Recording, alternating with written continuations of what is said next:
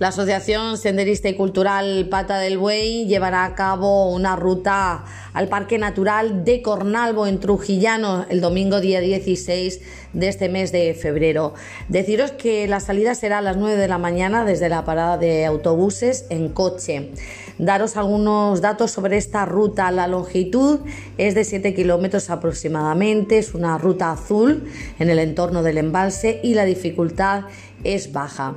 Respecto a las inscripciones, deciros que podéis realizarlas el miércoles día 12 y jueves día 13 a través del grupo de WhatsApp o de cualquier miembro de la Junta Directiva. Y a la hora de inscribirse se debe comunicar si se dispone de coche y si se quiere compartir. Recordaros eh, que se va a hacer una ruta y también una visita al centro de interpretación hay que llevar comida y, ropa cómoda. Y al ser una ruta corta y fácil, puede hacerla cualquier persona.